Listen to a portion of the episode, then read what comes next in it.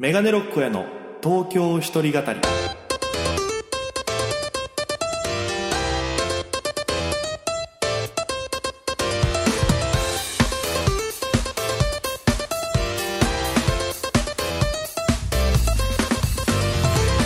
さあ今週も始まりましたメガネロック公演の東京一人語り。パーソナリティは私現在東京でフリーのピン芸人として活動しておりますメガネロック大家です。この番組は大都会東京へ口先一つで乗り込んだ沖縄芸人の一人語り。コロナ不況揺れ動く時代それがどうした？メガネロック大家が聞かせる本音の東京お笑い物語が始まります。ということで第63回放送分です。よろしくお願いいたします。えー、もうあっという間に、えー、12月入りまして、えー、もう残すところ今年も残り半分となりました。半分というかも半日？えー、皆様いかがお過ごしでしょうか？あーあれなんでしょう？沖縄25度ぐらいあったんですよね。びっくりした。ツイッター見せたらみんな暑い暑いとか。いつ寒くなるんだみたいな書いて。えー、そんな暑いんだと思うんで。でも東京もね比較的例年より寒くないんですよ。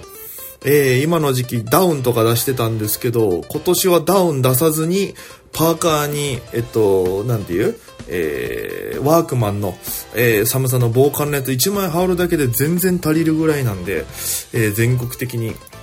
ね、暖冬と言われてるのを日に日に実感してる今日この頃でございますが、まあ、本当にインフルも流行ってるんでね、皆様ぜひ気をつけていただいて、僕なんてもう R1 グランプリの予選が年末にありますもので、えー、体操管理、体操管理って何？体操管理は夏休みのラジオ体操の実行委員ですね。体調管理には一層気をつけていきたいなと思ってる次第でございます。ということで、えー、今週もね、ぜひ、えー、お時間許す限りお付き合いのほどよろしくお願いいたします。ということで、えー、まあ、今週、一体何をやっていこうかなと思ってたんですけど、もうこれしかないだろうと思いました。えー、今年を振り返ろうえー、今年1年も、ね、さっきも言ったように、えー、終わりに近づいております。せっかくなんで僕はあの、スマホにですね、えー、なんだっけ、タイムツリーというアプリを入れておりまして、そこにまあライブだったり、えー、日によってはスケジュール、何、遊ぶとかなんかいろいろ書いてるんですけど、それを見ながらですね、えー、1月から4月、まずはどんな内容だったのかっていうのを振り返っていきたいと思います。今だから今週1月から4月、で、来週が、えー、5月から8月、えー、で、次が、8月から12月と3週にわたって振り返っていけば、おそらく年内最後の放送が12月になるんではなかろうかと。思っておりますので、ぜひ皆様もね、えー、スケジュール帳を見ながら自分どんなだったなっていうのを、そう見比べながら、えー、思い出していただければなと思います。まず、1月からでございます。えー、まあ、それぞれね、えー、ライブも何本出たっていうのを発表しようかなと思うんですけど、まあ、1月は、えー、R1 グランプリが、えー、2回戦ありまして、で、そこに向けて、まあ、ライブ結構詰め詰めで入れまくろう。要はその、えー、2回戦通ったら準々決勝があったんで、その準々決勝まで見越したライブの組み方をしてたんで、ライブ24本出ております。月の半分以上ライブですね。えー、まあ、ライブ始めは1月の3日ですかね。うん、R1 対策のライブが、えー、歌舞伎町スパークルというところでありまして、そちらに出させていただいて、えー、2回戦用のネタをさせていただいたりとか、うん、そこで、えー、まあ、沖縄の同じ同郷であります沖縄のディープインパクト中松さんっていう先輩がいるんですけど、その方と沖縄勢頑張ろうぜと約束をして、えー、僕のライブ2023年は始まっていくわけなんですね。で、アウトプットで、えー、沖縄に行きました。アウトプットさんでもライブさせていただきました。えー、アウトプットラフプロジェクトという、えー、県外の芸人と沖縄の芸人を対バンさせるような、え企画がありまして、そちらに、えご縁があって呼んでいただきまして、新作のハーモニカ、メガネロッコやアリンクリンのスリーマンをさせていただきました。これ非常に面白かったです。嬉しかったしね。いや、もともと、えアウトプットの上津さんからちょうど1年ぐらい前かな電話があって、久しぶりっつって、おやく久しぶり？って言われて、あ、お久しぶりですっつったら、あの、今こここういう企画やってて、新作のハーモニカ呼ぼうと思うんだけど、知ってる？みたいに言われて、ああ、知ってるも何も、溝上は僕高校の時から知ってますよ、みたいな。あ、じゃあ、大家くんも来る？ってなって、あ、じゃあ行きます？っていうところからスリーマンが始まって、で、まあ、沖縄行かせていただいて、まあ僕はね、もともとそれに合わせて実費で、あの、行く、まあ予定もあったし、まあ実家帰ろうと思ってたんで、タイミングよくね、行かせていただいて、まあ、アウトプットさんも満員のお客様の中で、えー、新作とライブができて、で、アリンクリンさんとも久しぶりに会えて、うん、やっぱすっごい刺激になりましたね。アリンクリンはずっと沖縄で、こう、確実にこう面白くなってってて。で、新作は新作で、まあ、こういうなんか、え、ゲストで呼ばれるのもあんまないって言いながら、まあ、一組10分ぐらいの尺もほぼ単独に近い尺を、えー、3本分か、だから30分新作はネタやったわけですよ。10、10、10で。僕は10、10の20分だったんですけど、まあ、コント6本ぐらい、もう僕もほぼ単独ライブですね。やりまして。で、コント何本か繋げてやるっていう形でさせていただいて。で、最後トークコーナーで、えー、道ジュネをみんなでやるっていうね。あれめちゃくちゃ面白かったな、あの映像。なんか再販とかないのかな？俺本当にあのライブめちゃくちゃ楽しくて。で、前日はその前乗りというかね、普通に実家泊まってたんで、前乗りしてた溝上田んぼ、田んぼちゃんと一緒に、もう俺がよく沖縄の時に通ってた、えー、日本酒バーのカナとか、いろんなところ行かしてもらって、楽しい時間でしたね、あれも。うん。で、そのまま、えー、3泊なのか？2泊3日でもうほぼほぼ弾丸みたいな感じで行ってきまして。で、えー、まあ、そして2回戦受けるんですけど、まあ、2回戦ね、もう久しぶりの2回戦で、で、沖縄から帰った次の日ぐらいか、次の次の日ぐらいに、ピンネタクラブ、銀っていうのを出させてもらいまして、まあ、その元竹内図のガマちゃんがね、あの、主催でやったピンネタライブなんですけど、枠募集してたんで2回戦対策でエントリーしまして、でもメンツがすごくて、森本サイダーさんとか、えー、河村美久さん、あと真空ジェシカのガクさんなんかもいたりしてね、で、僕はそこで初めて指っちゃぽぽぽと会うわけですよ。えー、で、もう緊張しながらですよ。えー、いろいろ楽しく。で、全問キーの荻野くんともそこで知り合えたし。で、荻野くんがもともとオリジンのリスナーで、オリジンアワーのリスナーで、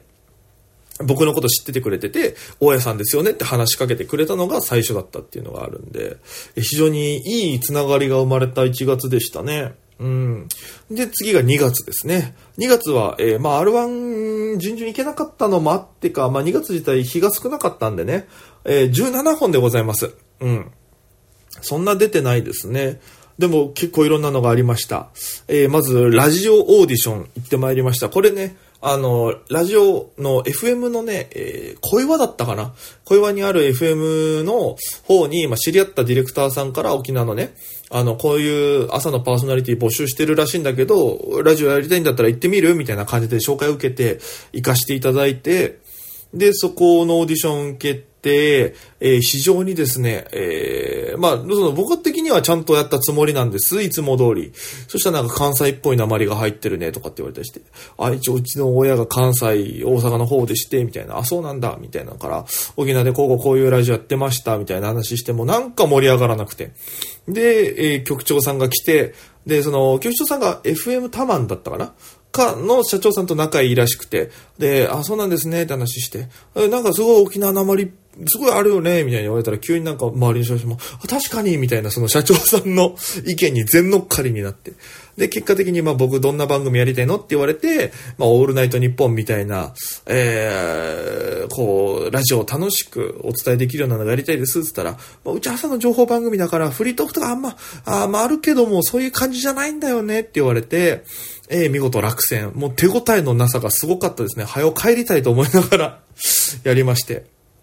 で、えー、その後また、アサトミムという、えー、沖縄で活動してるね、LGBT の、えー、イベントとか、えー、活動してるアサトミムっていうのまあ、もう親友がいるんですけど、ミムの、えー、結婚式行ってまいりまして、ミムミ結婚式。あ、だから本当の結婚式というよりかはもうその、えー、いろんな、えー、業界とか友人招いた、もう本当にパーティーみたいな感じのをやるっていうので、沖縄帰りまして。いや、すごかったですね。もう、マブヤも来てたし、うん、面白かったし、ロビンソワさんっていうドラッグクイーンもめちゃくちゃ面白かったし、うん、なんかその感動もありつつ、やっぱりその多様性というか、やっぱりその参列者の方もそういう LGBT 関係の方が多くて、服装も自由だしっていう、本当になんかこう、みんなが、えー、ありのままでいられる、心を裸にしていられる空間っていうものの素晴らしさに気づいて、で、やっぱり東京にいてミムの活動とかもあんまりわかんなかったんですけど、まあ、SNS で見ますよ。でも中身がそこまで全部わかるかって言ったら空気感とかも感じられないから。うん。でもやっぱ現地に行って、えー、感じていろいろすごく勉強になることもあったし、やっぱり人間って素晴らしいんだなっていうのを、まあみんなでね、こう舞台上で勝ち足を踊ってる時に感じたりとか、あとはその、ちょっと僕と単独の時に、えー、まあ沖縄時代ですね、僕の単独をちょっと、えー、いろいろ、あの、なん、なんて言えばいいかな、ポシャらせたというかえー、僕が、えー、もうちょっと関わりたくない NG にしてる作家さんともそこでお会いしてね、えー、まあ、向こうから、あの、なんか謝りとかがあったらもう何年も長いこと会ってないからさ、時間経ってるから許そうかなっていう気持ちにもなってたのよ。久しぶりに会うし、多分僕の存在知ってからだろうね、すぐ帰ってたから、ちょっとそれは笑っちゃったな。あ、もう帰るんだと思って。ああ、そっか、に、逃げちゃうんだっていう、なんか悲しさはあったね。もう大人だから、もう正直あの時、あんなだったけどって腹割って話そうかなと思ったけど、まあ、すぐいなくなってた。まあまあ予定があったかもしれないですけどね。うん、まあそういうのもあったり。あと、えー、僕のもともとお世話になってた FEC という事務所があるんですけども、えー、F ライブって一般参加のライブがあってね。で、まあ、17本しか出れてないから今月、やっぱライブ数多い方がいいなと思って、F ライブ出させてちょうだいってお願いしたんですよ。ね、あの、もこもこもとしっていう、今、オードブルっていうコンビ組んでるのかな？もとし連絡したら枠空いてるから行けますよって言って、あの、まあ、僕もともと FEC 所属させていただいてたし、うん、あの、なんと言いましょうか、OB でもあるわけですよ。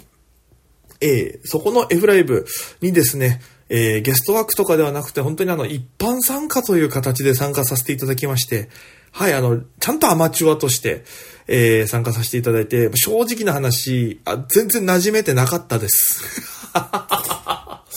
びっくりするぐらい MC のきんぴらごぼうも僕のことを雑に紹介してね、えー、すごいなんか変な空気のまま、えー、受けるわ、うん、なんか受けなかったな、正直。あんまり思ったより受けなくて。で、なんか平場もざわっとした感じで終わったし、うん。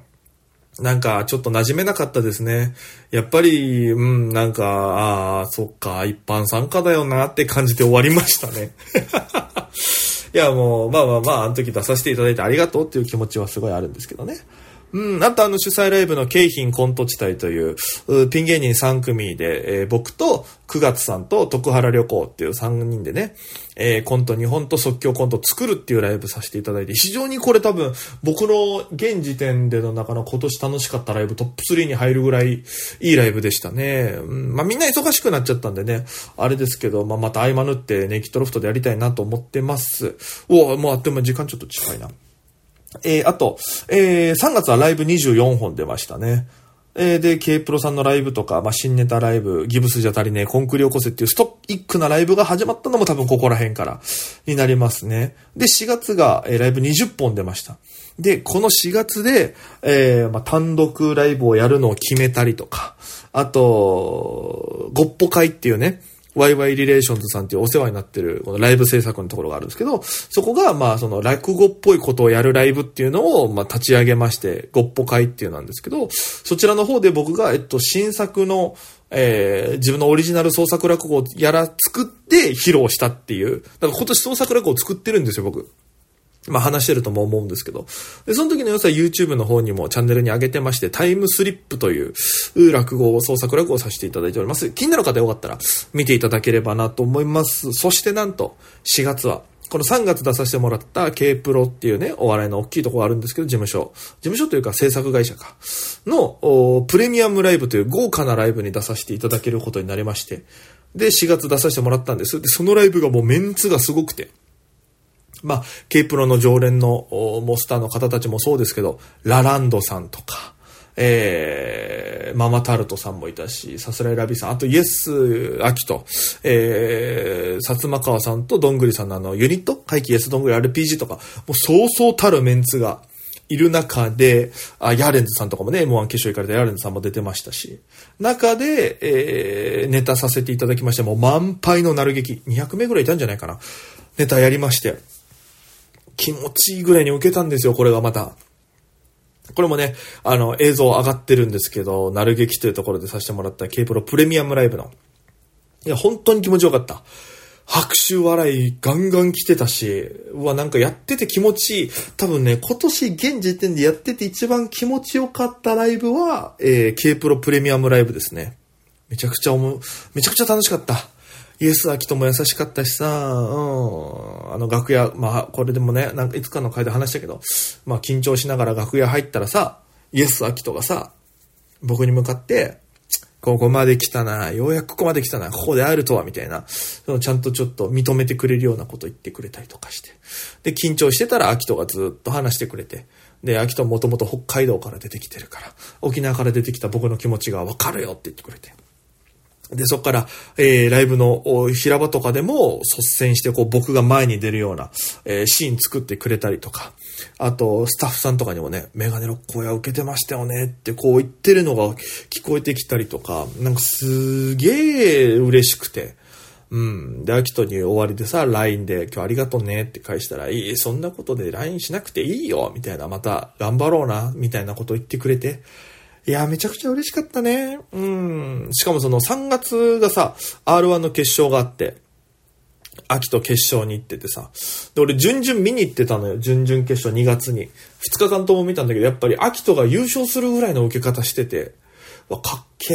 え、いや、すげえなと思ったけど、まあ、決勝でトップバッター引いちゃって。うん。まあ、結果ね、あんま良くはなかったですけど、めちゃくちゃ面白かったんで、うん、やっぱ秋と、ね、同期でこう一緒にやってて、なんかそんなに頻繁に会ってるわけでもないし、めっちゃ仲いいってわけじゃないけど、やっぱその、たまに会えるし、そこに、やっぱ、秋といっぱい一緒になれるように、俺は個人的に頑張らなきゃなと思ってるんで、次の R1 が本当に勝負だと思ってます。次の R1 で、結果出せなかったら、多分また今年と同じライブシーンにお金払って出たりっていう一年になっちゃうと思うので、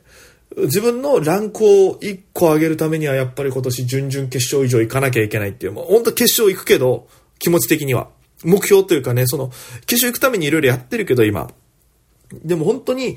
そこまで行かないと生活って変わらないんだろうなっていうことを日に日に感じているので、うん、やっぱそこはちょっと頑張っていきたいなと思います。はい。えー、で、その K プロも200名の満杯の中、ネタやった翌日に出させてもらったライブがですね、若手の子たちと一緒で、非常にベテラン肩身狭い思いで、えー、しかもお客様が多分2、3名だったかな。100、200キャバからの2、3名、ちょっと結構、うん、なんか食らいましたね、戦慄、洗礼というか。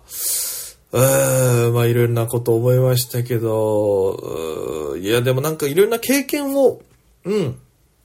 積ませていただいた1月から4月だったなというふうに思っております。えー、ちなみにですね、1月から4月の時点で出させていただいたライブの数、総数が1月から4月ですよ。85本です。すごいね。そんな出てたんだって思うよね。年間何、何本出てんの？そしたら。単純にさ、85本が3ヶ月、ね、あと3回あったとしても、200本ぐらい出て、270本ぐらい出てるわけでしょ？えぐ。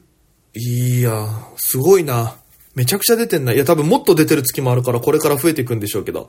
えー、5月、6月、7月、8月はまた来週振り返りたいなと思います。ぜひぜひ皆様も、えー、この番組の感想などはですね、ハッシュタグ、えー、東京一人語り、独身の毒に語る東京一人語りを、えー、X でポストしていただくか、もしくはメールでもお待ちしております。えすべて小文字、megane 数字69、アットマーク、rokinawa.co.jp、メガネ、ロック、アットマーク、r 沖縄 .co.jp となっております。よろしくお願いいたします。そう、あの、前回、なんか沖縄に収録に行くんですけど、1月にね、あの、帰るんで。その時に、まあ収録させてもらうんですけど、誰か沖縄のゲストさんとかで、なんか呼んでほしい人いますか？みたいな声かけたら、まあその、その X とかメールでは反応なかったんですけど、まあ、その僕が毎日やってるラジオトークの方でお話しさせていただいたら、あの、今ほら、元ザブングルの松尾さんが沖縄にいらっしゃるということで、えー、松尾さんなんかゲストね、いいんじゃないですかっていうのを言っていただけて、あ、それありだなと思ったんですけど、僕は繋がりがないので。いやでもなんかそれがね、実現したらまた面白くなりそうだなと。まあ、どういう、まあ、ちなさんづてなのか。まあ、もしくはね、あの、いろいろ多分あると思うんですけど、またちょっと頑張りたいなと思いますんで、ぜひ5月から8月の来週の回も楽しみにしていただければと思います。さあ、あっという間のお時間でございます。告知といたしましては、えー、まあ、えー、ゲレロンドリームというのが27日にありまして、そちらは、えー、YouTube から多分生配信もあって、で、えー、まあ、いっぱい芸人が出てきてネタやるんですけど、1位になると夜の豪華ライブに出れるという特典があります。で、会場がザ・高円寺2というもうでかい会場でございます。えー、前売りとか観覧は500円になっております。YouTube あれば無料から見れると思います。1時ぐらいかな、お昼の。